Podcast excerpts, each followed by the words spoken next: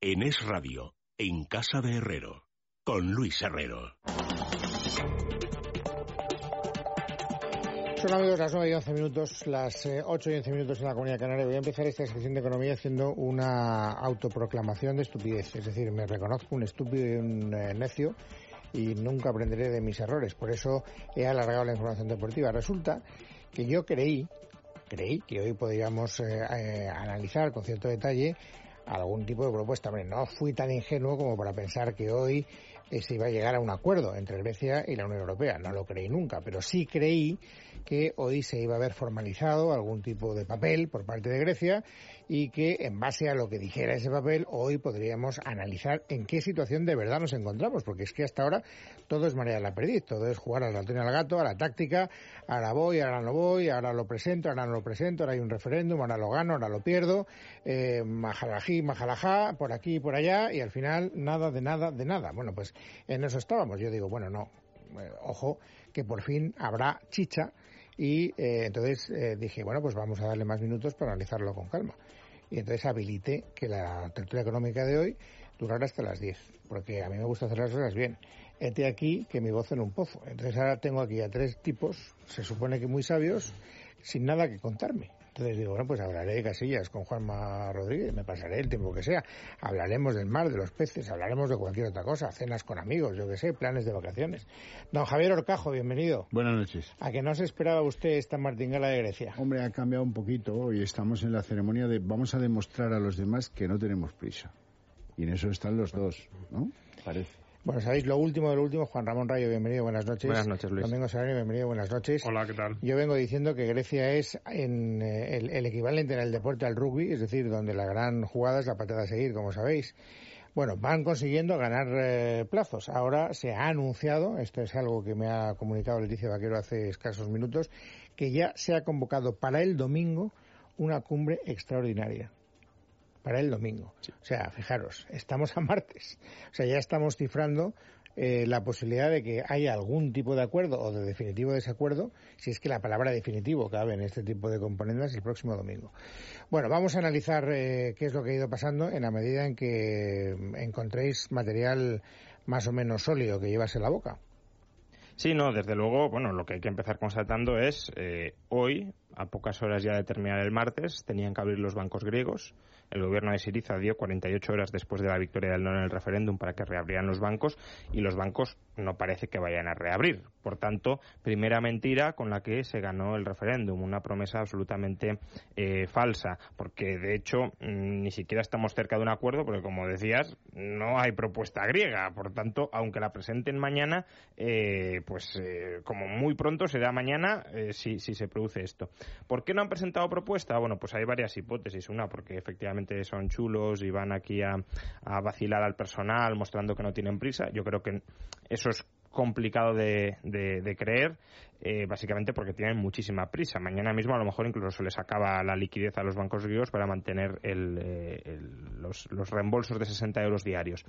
La otra posibilidad es que eh, quien tiene que presentar la propuesta no es el ministro de Finanzas, sino realmente Cipras. Y quien tiene que negociar con el resto de socios es Cipras, porque Cipras lo que quiere, y ya lo sabemos, es una quita de deuda y la quita de deuda no se va a negociar al bajo nivel del Eurogrupo. La quita de deuda, si se acepta, la tienen que aceptar Merkel, la tiene que aceptar Hollande, etcétera. Y luego los parlamentos nacionales. Y luego sí, sí, por supuesto. Esa es otra historia. Claro, exacto, sí. Por tanto, no es, tan, no es ni mucho menos tan sencillo.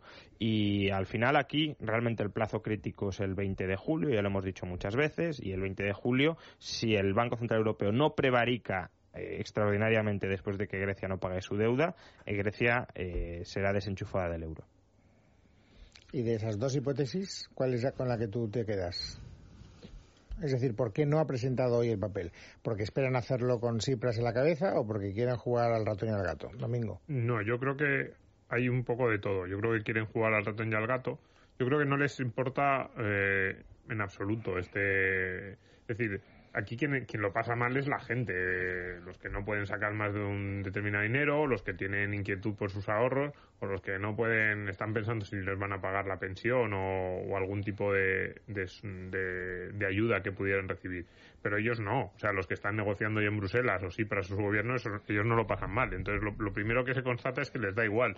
De hecho, lo que decía Juan Ramón a mí me parece muy significativo, lo de que no hayan abierto hoy los bancos griegos, y se, se suma al conjunto de mentiras que, llevaron al, al referéndum, un referéndum que me parece increíble que se haya aceptado con normalidad, que se, cómo se convocó, los plazos, la pregunta, las trampas en la pregunta, eh, la falta de concreción en las alternativas. Lo estuvimos diciendo durante la semana pasada. ¿Qué va a pasar si gana el sí o gana el no? No estaba nada claro que fuera a pasar en ninguna de, los, en ninguna de las dos situaciones, que se convoque un referéndum en esas, con esa, de esa forma en, esos nueve días y que encima todas las cosas que se dijeron durante la semana luego se vayan desmintiendo a las pocas horas sin, sin además ni, siquiera se, podían haber puesto alguna excusa hoy no es que no vamos a presentar una propuesta no no simplemente es como no, queremos pues bueno yo creo que la razón fundamental es que eh, ellos no tienen no tienen prisa ellos digamos la o sea la gente dice Grecia sí porque Grecia se va a quedar sin dinero ya pero es que no son no es Grecia Grecia es una entidad no no son ellos. El señor Sipra no tiene ninguna prisa porque a él tener de rehén a su pueblo para tratar de conseguir alguna pequeña ventaja que le refuerce políticamente, pues no, no le importa. Entonces yo creo que el, el, motivo fundamental es, es ese. Él, él, él siente que cuanto peor vayan las cosas en Grecia, políticamente desde Europa mm, podríamos decirlo que la pena puede, puede ir a su favor. Yo, yo sinceramente cada vez más lo, lo pienso así eh, si la situación en Grecia se vuelve crítica, pues, por ejemplo, los bancos ni siquiera pueden dar esos 60 euros, probablemente la opinión pública europea mm, pues eh, pueda presionar a sus gobiernos para decir, bueno, pobrecitos, aunque sea un plan de rescate, un, plan puente de seis meses, y yo creo que Cipras en esa situación no está incómodo. Bueno, yo creo que hay dos movimientos para el consumo interno igualmente falsos uno que el otro. El primero, lo que vende, pues eh, lo último que dijo Varoufakis, no estamos tan lejos de un acuerdo. ¿Cómo? Bueno, pues eso lo venden en el mercado interno y funciona. Y creen los griegos, la prensa griega lleva mensajes de ese tipo, que bueno, que no hay que perder la calma, que esto es un, el que aguanta más, el otro se acaba apartando de acera y que no pasa nada y que no le van a dejar a Europa esta especie de eh, final del viernes del Eurogrupo, es decir, se ha retirado la propuesta, no hay propuesta sobre la mesa y se acaba la historia. Y ahora si quieren pedir un tercer rescate, háganlo, que estaremos encantados de discutirlo desde cero.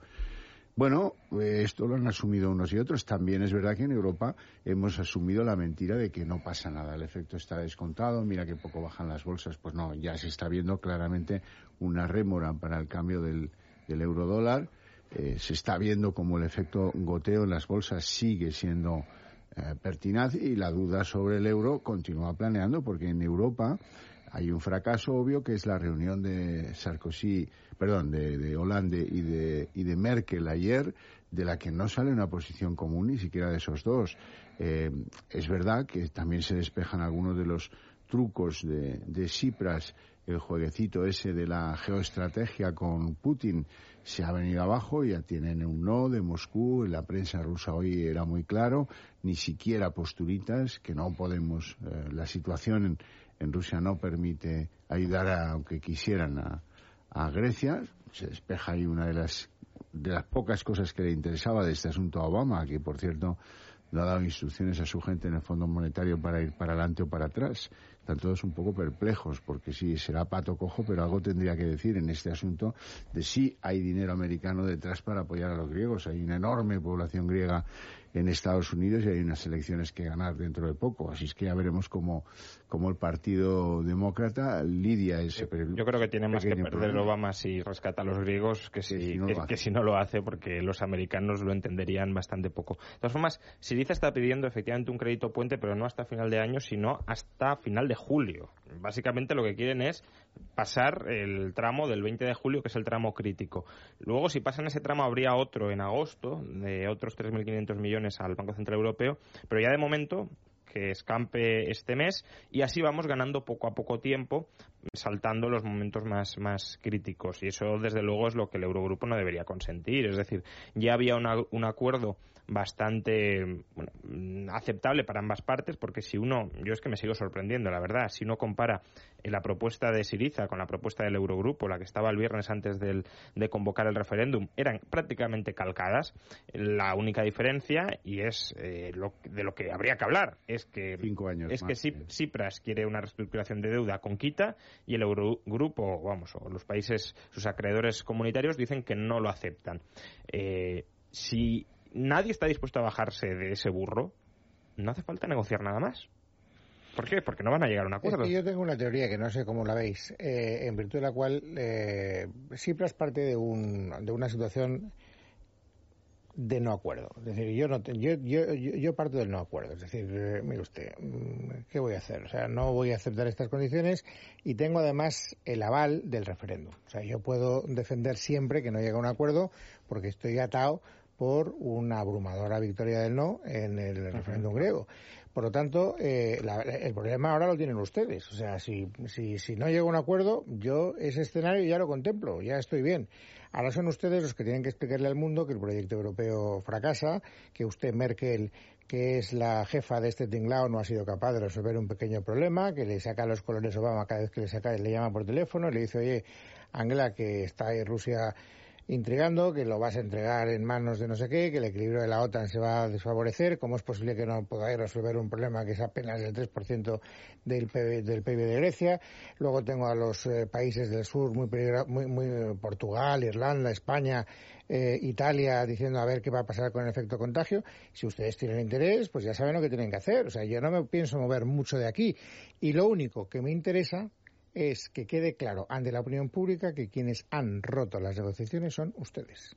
yo, creo que yo creo que sí, pero se maneja en ese escenario, pero además hay una segunda derivada y es que él cree que nunca que en ese escenario que nunca se va a llegar a producir la ruptura absoluta decir, él parte, yo estoy de acuerdo con él, no acuerdo, pero además él piensa que, que todas esas fechas que estamos dando, por ejemplo, el 20 de julio, el 20 de julio cualquiera que él, es decir, está ahí, él tiene que devolver ese dinero al Banco Central Europeo y en teoría si no lo devuelve se, se le desenchufa completamente, no, no tendría acceso a ningún... pues yo creo que él piensa que no, que no le desenchufarían, que el Banco Central Europeo ha dicho a Juan Ramón que me prevaricaría, yo creo que él piensa no, no, sé si con razón o si no, pero yo creo que él piensa que algo se inventarían, que algo ocurriría y que el 20 de julio no es una fecha límite en absoluto. O sea, él, claro, cuando vaya a las reuniones dirá que sí, que, pero yo no estoy tan convencido de que él se lo crea. Y.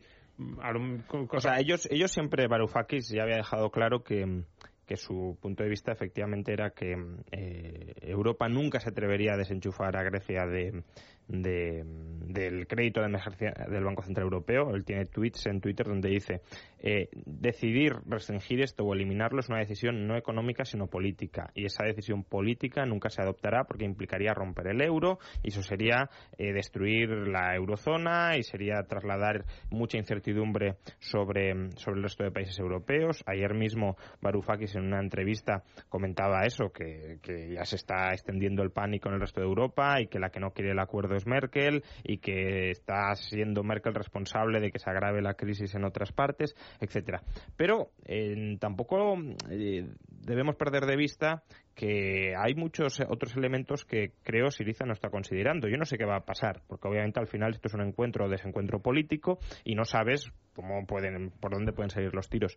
Pero, eh, primero, la amenaza populista en que se extienda al resto de Europa, eso no estaba cuando Varoufakis diseñó su hoja de ruta para eh, conseguir eh, la quita en Grecia, que es una hoja de ruta ya desde 2011-2012. Y segundo, la opinión pública alemana y también de otros países europeos del norte, porque recordemos, no es solo Alemania, hoy mismo el ministro de Finanzas eh, de Finlandia ha dicho que no va a haber quita, el ministro letón está pidiendo la expulsión de Grecia del euro, de Eslovaquia también, y son países igual de pobres o más pobres que Grecia. Es decir, que claro, aquí es no, los griegos están muy mal ya, pues ¿por qué los letones han de subvencionar a Grecia cuando son más pobres? Pero bueno, entonces toda esa opinión pública que en parte también constriñe el, margen de actuación de los políticos, porque claro, Merkel tampoco puede hacer todo lo que quiera si tiene al 70% de su opinión pública en contra de nuevas cesiones. Eso puede estar provocando, pues de la misma manera que unos han convocado un referéndum para atarse las manos, los otros no las han atado, no se las han atado públicamente, pero las tienen en parte atadas. Y ese choque de trenes veremos cómo se resuelve y a lo mejor, sin que nadie lo pretenda, como también hemos dicho desde hace mucho tiempo, se termina produciendo el Brexit por accidente. Lo que pasa es que eh, hay países que juegan a eso de forma muy inconsciente. España es uno de ellos, ¿no? Tampoco es que la deuda alemana sea bueno, pues el doble de población, el doble de deuda. Tenemos el mismo problema que Alemania, es 53.000 millones, nosotros 26, 27.000, no terminamos de ponernos de acuerdo. Y sin embargo aquí no hay voces que digan, oiga, ya está bien, ¿eh? no queremos eso. En Francia tienen a Sarkozy, es verdad que Hollande no, pero en Alemania el socialdemócrata número dos del gobierno de Merkel le ha, dado eh, ha adelantado por la derecha y se ha puesto a encabezar la línea dura contra, contra Grecia. Y en cambio aquí nadie dice eso. Es más, todo lo contrario. por ejemplo, a mí me indigna lo que voy oyendo y leyendo de Felipe González, y hay un artículo muy largo por ahí en un periódico. En el país, yo lo he leído, pero no dice nada, ¿eh? No, no, pero me indigna una cosa tremenda, ¿no? Es que no asume eh, el Partido Socialista Obrero Español era quien mandaba en el Eurostat cuando estos señores de Grecia engañaron al Eurostat cinco veces. Cinco veces. Y él habla de Papandreou como si Papandreou hubiera sido el señor que hubiera llegado allí y hubiera dicho que lo, que lo hizo obligado por las circunstancias. Eh, oye, no tenemos el déficit que decimos que tenemos, sino decían que tenían el 3 y acabaron reconociendo que tenían el 14. Esto no fue de un día para otro, no fue en cinco engaños consecutivos de diferentes gobiernos que acabó en una especie de, de mascleta fallera horrible ante la cual el Eurostat estaba gobernado por Solves, el Eurostat estaba gobernado por Almunia, de ahí salieron algunos por corrupción y otros porque hacían ideología. Y según a quien, le, quien entregaba el papelito, y en este caso era el PASOK, se lo daban por bueno, ¿vale? Y eso sucedió en Europa. Así es que no, no es como para presumir la actitud del socialismo español en el drama. No, pero tampoco presume si el artículo de Felipe González, que por cierto tiene toda la pinta de haber sido dictado, porque Felipe González escribe mejor cuando se pone al ordenador o como escriba, eh, solo eh, quiere quedar bien con las dos partes. Es decir, él dice que la culpa es de todos, es de la Unión Europea porque ha impuesto una política austericida que probablemente es muy poco recomendable y de Grecia porque no cumple las reglas. Y por lo tanto, eh, él eh, al final es el artículo y dices, bueno, ¿y? Es decir, eh, dime que, cómo salimos de aquí. Es decir, ¿qué, qué, qué, recomiendas para desbloquear esta situación? Y en ese sentido no, llega a ninguna conclusión, ni siquiera la aborda. Sí, pero a mí eh, yo estoy de acuerdo, eh, como llevamos tantos días, ya hemos comentado muchas veces, pero a mí hay, hay un punto que, en España se está haciendo poco énfasis. Lo, lo, está, lo comentaba ahora Juan Ramón. Tema de la opinión pública europea. Para mí ese es el, el gran el, el gran factor que no ha considerado en, en, ese juego eh, en ese juego de teoría de juegos en, ese esquema, digamos, los que conocen teoría de juegos que saben que va por líneas, ¿no? ¿Qué, haría yo si mi si la otra parte hace esto otro? Juegos secuenciales. Sí, los juegos secuenciales. Eh, Varoufakis, que se supone que es un experto de esto, de las teorías de juegos y, y de todas estas, yo creo que hay, hay un elemento que no ha considerado que es ese, el que apunta Juan Ramón, la opinión pública europea. Es muy interesante porque en la, en la, noche del domingo a mí me, me, llamó muchísimo la atención. Lo llevamos nosotros en, en la portada de Libertad Digital. Fue la declaración probablemente más contundente fue la del líder socialdemócrata alemán, como estamos viendo. Y es, es, es interesante. Uno, porque fue la más contundente. Y dos, porque a ver, fue en la misma noche electoral, o sea, fue dos horas después de que se supiera, de que se...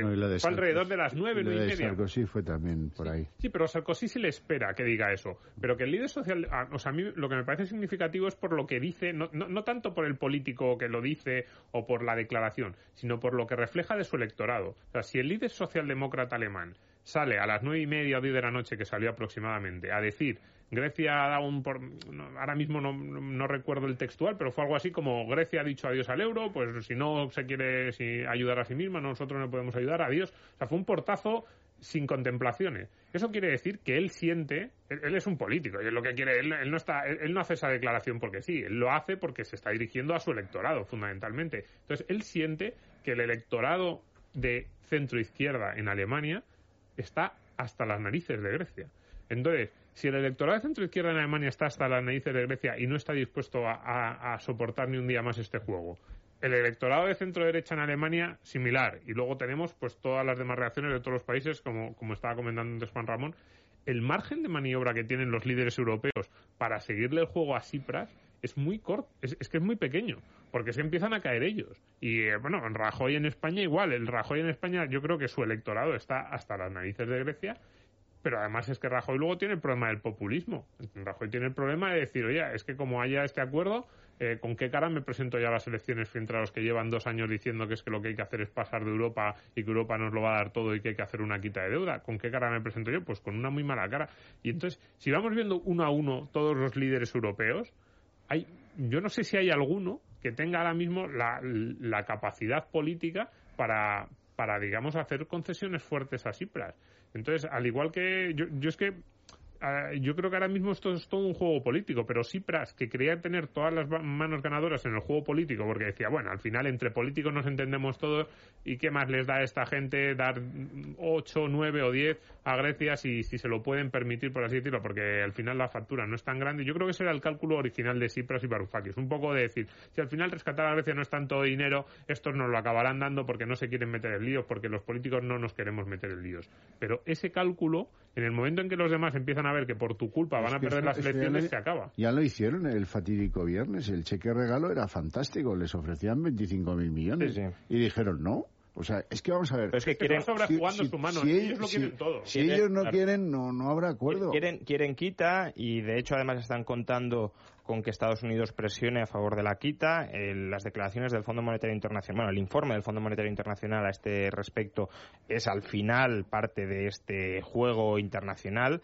eh, muy matizado porque no ha habido un impago y nadie ha hecho nada porque, por cierto. Eh, sí bueno claro. en Puerto Rico por ejemplo o en California pero ya explicamos que eh, que el informe del FMI hay que matizarlo porque pide una quita como consecuencia de la desastrosa gestión de Siriza durante los últimos seis meses que han abocado al país a que la deuda sea insostenible, pero porque se ha gestionado muy mal los últimos eh, seis meses. Pero aún así es obvio que Obama está presionando. Ahora mismo han salido declaraciones de Hillary Clinton eh, pidiendo que el problema de Grecia se resuelva de inmediato y con eso también juegan. Pero, insisto, afortunadamente eh, la opinión pública de los países del norte está también presionando para que no se ceda y no va a ser tan fácil que lleguen a un acuerdo que ilustre a las claras una bajada de pantalones. Y no va a serlo en prácticamente ningún país, tampoco en Francia. Es decir, la opinión pública francesa tampoco está claramente a favor de Grecia.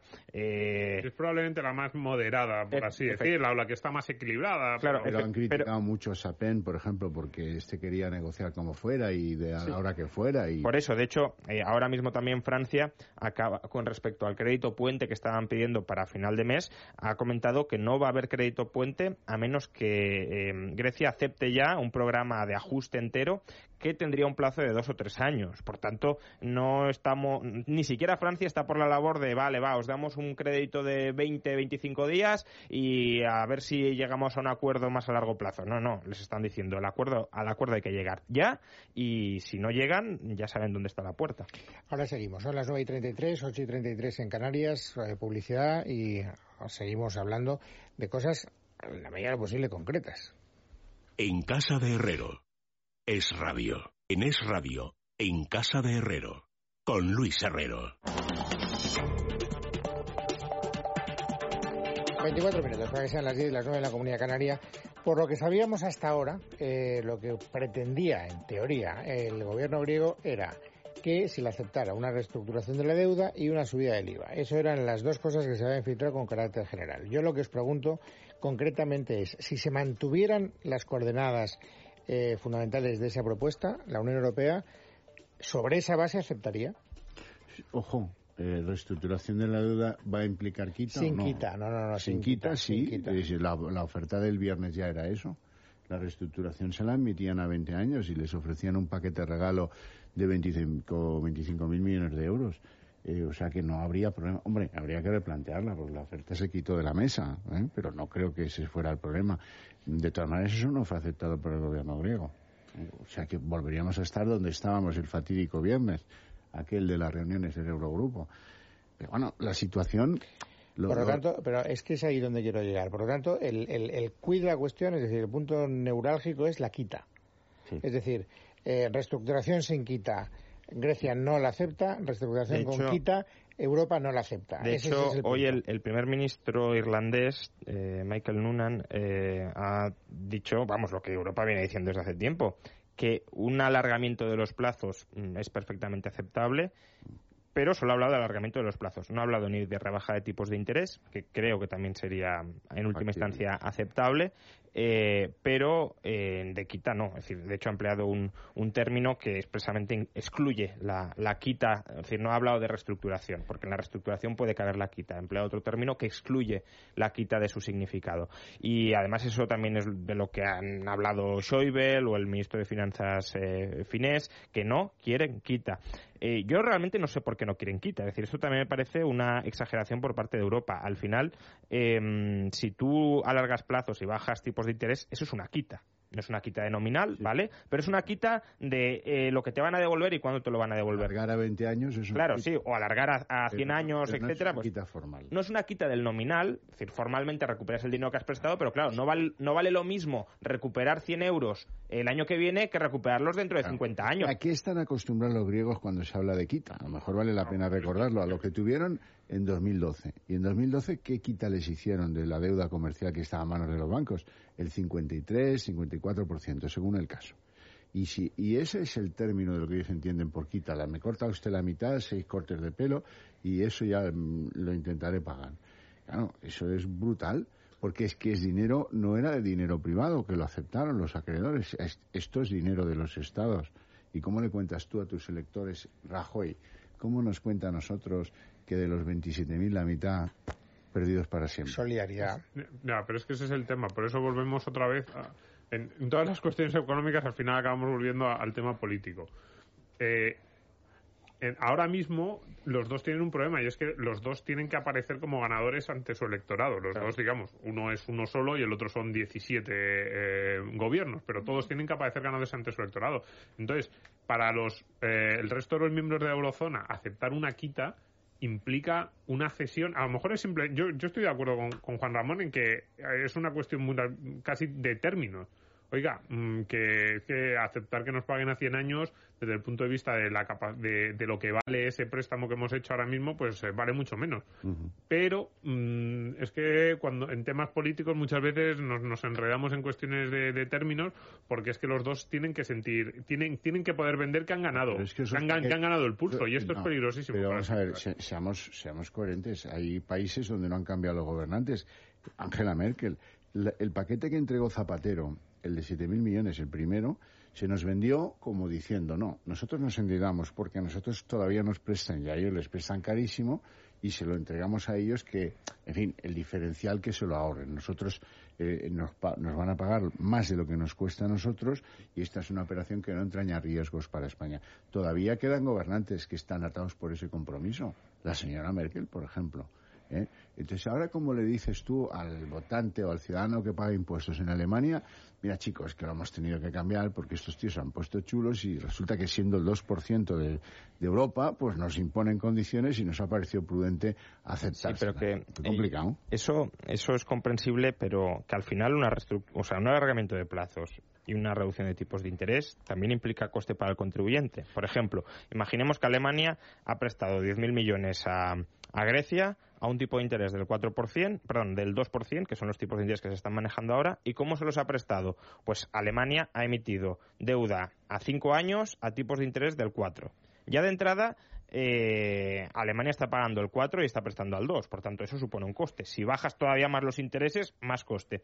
Pero es que además, si eh, lo has prestado a 5 años con la esperanza de que Grecia te lo devuelva a 5 años y le alargas el plazo, tú luego tendrás que volver a emitir dentro de cinco años otros 10.000 millones para refinanciarte y seguir pagando durante más tiempo intereses por ese préstamo que le has hecho. Por tanto, cualquier reestructuración va a implicar un coste para el contribuyente. Es verdad que la quita es un coste más visible, ¿no? Porque estás diciendo, no, no, es que esto no me lo devuelva. Pero cualquiera implica un coste y, cualquiera debería ser criticable por los mismos principios. Yo, yo no me opongo a una reestructuración incluso con quita de la deuda griega. Eh, creo que, mm, por desgracia, los gobernantes griegos ni su población son lo suficientemente maduros como para pagar y que, y que la única manera de que pudiesen pagar sería con, con quite y reestructuración. ¿Qué pasa?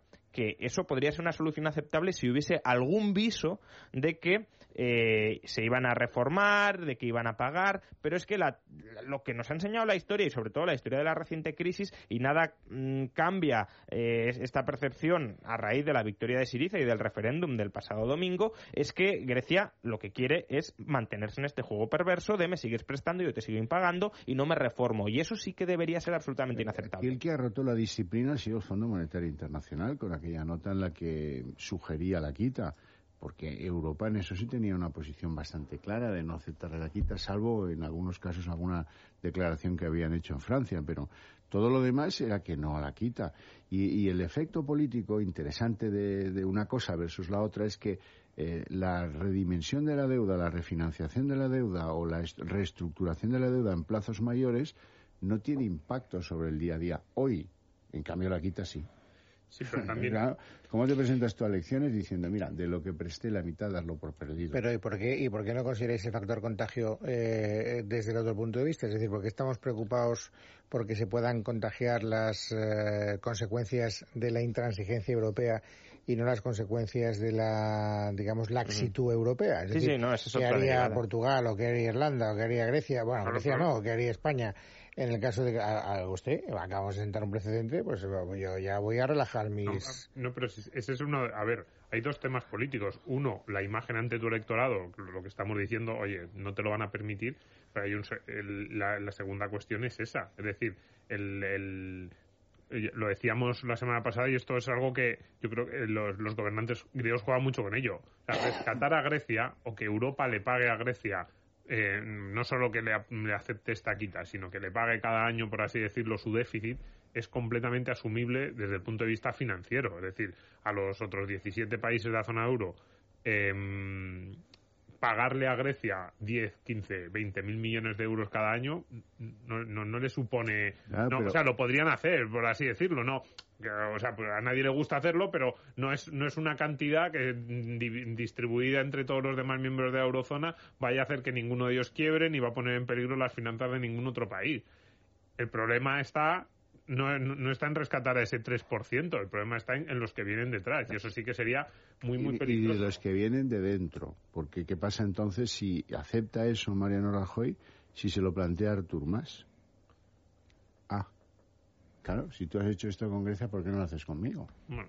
Ya lo, bueno, ya lo han hecho en parte, ¿no? Porque Montoro les ha condenado todos los intereses a las autonomías. No, puede ser no. Eh, a ver, obviamente, como dice Domingo, el problema griego se podría solucionar dándoles varios miles de millones de euros. Bueno, sería un coste relativamente alto, pero ellos estarían felices por ser una potencia, bueno, una potencia, un país eh, subvencionado a costa del resto. De hecho, ya hemos explicado también en otras ocasiones que todo el cuento este emocional de esto es una lucha por la dignidad y la soberanía nacional, esto es una estafa, vamos. Varoufakis ha dicho muchas veces que ellos quieren ser, no lo ha dicho tan claro, pero básicamente quieren ser un, land alemán. Por tanto, eh, ellos lo que querrían es que Alemania les mande y les mande y les envíe el dinero. Y ya está. Y con eso serían felices. Varoufakis reivindica una Alemania hegemónica en Europa y, por tanto, una Grecia subordinada a la hegemonía satelizada a la hegemonía alemana. Y, de hecho, es que además eh, sus amenazas veladas son y si Alemania no es nuestro hegemón, lo será Rusia. Pero lo que quieren es ser súbditos. Súbditos, eso sí, bien pagados.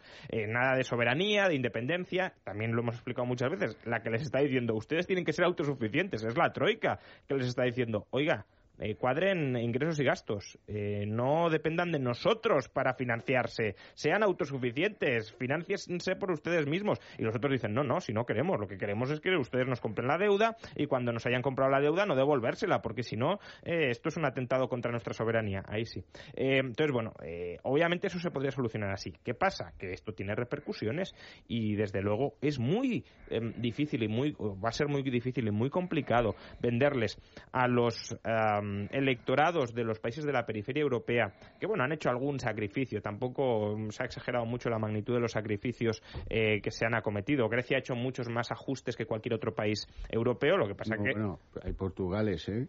Sí, no, pero, Los portugales van a ver este acuerdo con lupa. Sí, no, pero Grecia es verdad que ha hecho muchos más ajustes que otro país europeo, pero también porque partían de una situación de mucho más inflación estatal e insostenible.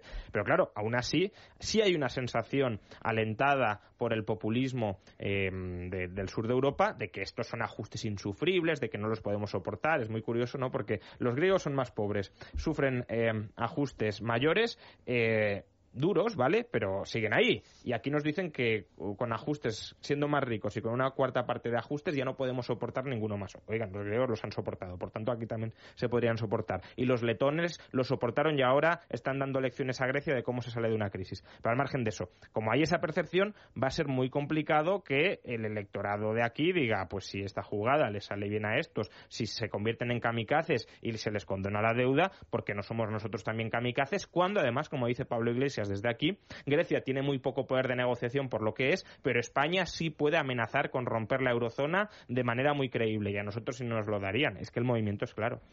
Bueno, a partir de ahora la parte más complicada de esta tertulia, que es la de los pronósticos, que cuando está Grecia de por medio ya se sabe que es una especie de arcano misterioso. Eh, ¿Qué creéis que ha ocurrido en la reunión de, de jefes de Estado de Gobierno? Es decir, ¿Qué mensaje les ha mandado Cipras? ¿Creéis vosotros? A Merkel y a Hollande, que estaban todos juntitos, y al resto de los países, claro. Vamos a pedir un tercer rescate y ya veremos cómo. Y, poco más. Y yo es que creo que además los griegos no tienen plan. Pero ten en cuenta que una conversación es bilateral. Tú dices eso, pero luego escuchas también a Merkel. Pues, vamos a ver. Eh, eh, claro, ¿qué puede decir Merkel? Pues mándenloslo y cuando lo tengamos sobre la mesa lo estudiaremos y les daremos una respuesta y veremos a ver cómo se vuelve a recuperar ese, ese eslabón perdido, pero no, tampoco te puedes comprometer a nada si no ves qué es lo que te quieren mandar. El problema es que yo creo que los griegos no tienen claro qué es lo que quieren llevar a Europa, porque como, en fin, su juego ha ido de, de romper y no de construir, pues no tienen un documento claro. También se vio con la última propuesta, la del Eurogrupo, la del viernes famoso y dichoso. Dijeron que iban a llevar una propuesta y no la acabaron llevando más allá de algún detalle, pero no acabaron llevándola. Eh, formalmente escrita no llegó nunca. Y la habían prometido. Bueno, pues ahora volvemos a estar en lo mismo.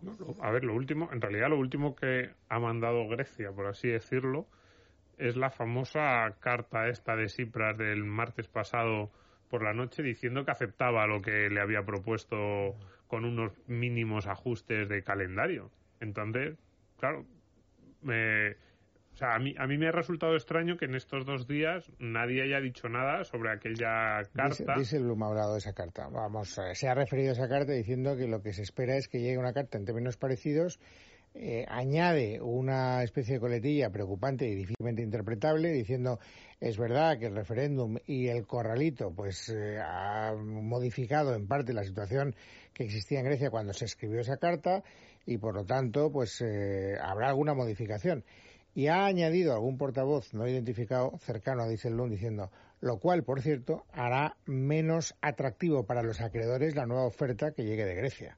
es que las, cada día que pasa las nuevas ofertas que lleguen de Grecia van a ser peores, porque entre otras cosas porque su economía se, se está deteriorando. Sí, pero fijaros que a, pesar de todo eso, eh, la maquinaria europea es eh, tenaz. ¿Por qué?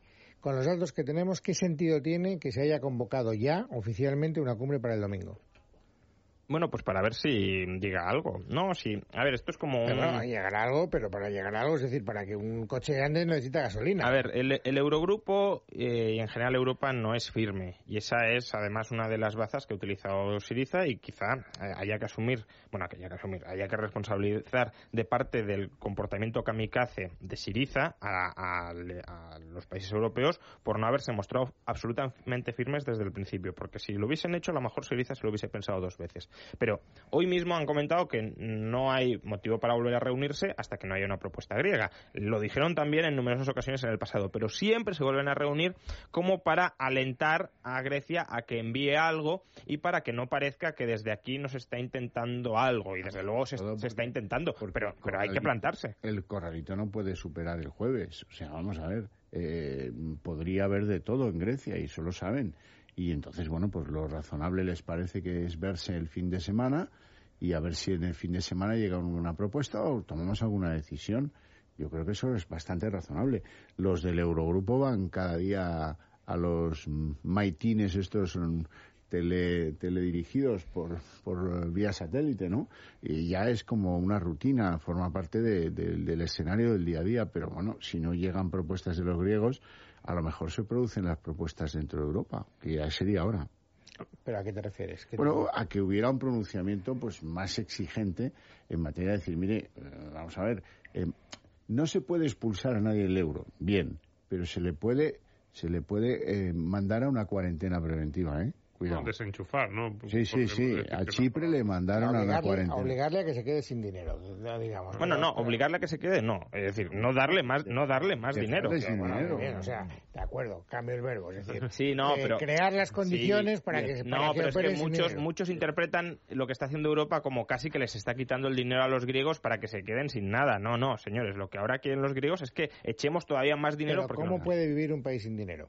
No, bueno, a ver, un país, lo que está sucediendo ahora en Grecia, eh, para pagos internos no hay demasiada problemática. ¿Por qué? Porque eh, lo comentábamos antes a micrófono cerrado. Si ahora una persona va a un restaurante en Grecia, puede pagar con la tarjeta de débito en ese restaurante, si estamos hablando entre bancos griegos. Pero ¿y quién le da al dueño del restaurante el dinero? Porque se supone que tú aceptas la tarjeta de crédito porque luego la entidad financiera te va a ingresar el dinero en tu cuenta. No, lo, lo, que hacen es, pues eh, por trasladarlo al caso español con bancos españoles. Imaginémonos que yo tengo una cuenta corriente en el Santander y el dueño del restaurante la tiene en el BBVA. Y, ni, y no podemos sacar dinero ni del Santander ni del BBVA. Yo voy al, al restaurante, pago con la tarjeta y el dueño del restaurante pasa a tener... Sí, pero ¿cómo pago yo a los camareros?